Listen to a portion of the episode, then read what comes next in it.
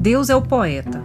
A, a música é de Satanás. Jovem maestro de muito futuro que aprendeu no Conservatório do Céu. Rival de Miguel, Rafael e Gabriel, não tolerava a precedência que eles tinham na distribuição dos prêmios.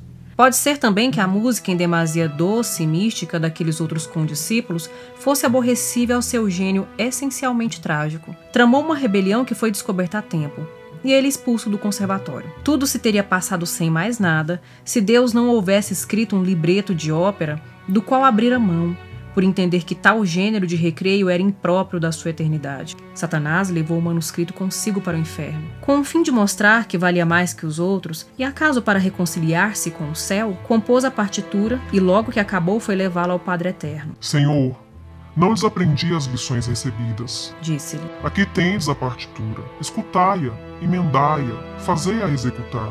E se a achardes digna das alturas, Admiti com ela a vossos pés? Não, retorquiu o Senhor. Não, não quero, quero ouvir nada. nada. Mas, Senhor, nada. Nada, nada. Nada. Satanás suplicou ainda sem melhor fortuna.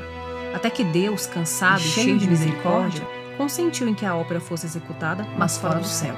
Criou um teatro especial, este, este planeta, planeta, e inventou uma companhia inteira com todas as partes, primárias e comprimárias, coros e bailarinos. Ouvi agora alguns ensaios. Não, não, não quero saber de ensaios. Basta-me haver composto o libreto. Estou, Estou pronta a dividir contigo os direitos de autor. Foi talvez um mal esta recusa. Dela resultaram alguns desconcertos que a audiência prévia e a colaboração amiga teriam evitado. Com efeito, há lugares em que o verso vai para a direita e a música para a esquerda. Não falta quem diga que nisso mesmo está a beleza da composição, fugindo da monotonia.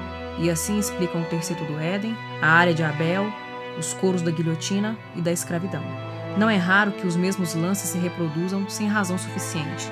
Certos motivos cansam a força de repetição, e assim explicam o terceiro do Éden, também há obscuridades. O maestro abusa das massas corais, encobrindo muita vez o sentido por um modo confuso. As partes orquestrais são, aliás, tratadas com grande perícia. Tal é a opinião dos imparciais. Os amigos do maestro querem que dificilmente se possa achar obra tão bem acabada. Um ou outro admite certas rudezas e tais ou quais lacunas, mas com o andar da ópera é provável que estas sejam preenchidas ou explicadas, e aquelas desapareçam inteiramente, não se negando o maestro a emendar a obra onde achar que não responde de todo ao pensamento sublime do poeta. Já não dizem o mesmo os amigos deste. Juram que o libreto foi sacrificado, que a partitura corrompeu o sentido da letra, e posto seja bonita em alguns lugares e trabalhada com arte em outros, é absolutamente diversa e, e até, até contrária ao drama. O grotesco, por exemplo, não está no texto do poeta. É uma excrescência para imitar as mulheres patuscas de Windsor. Este ponto é contestado pelos satanistas com alguma aparência de razão, Dizem eles que, ao mesmo tempo em que o jovem Satanás compôs a grande ópera, nem essa farsa nem Shakespeare eram nascidos. Chegam a afirmar que o poeta inglês não teve outro gênio senão transcrever a letra da ópera com tal arte e fidelidade que parece ele próprio o autor da composição, mas, mas evidentemente é um plagiário.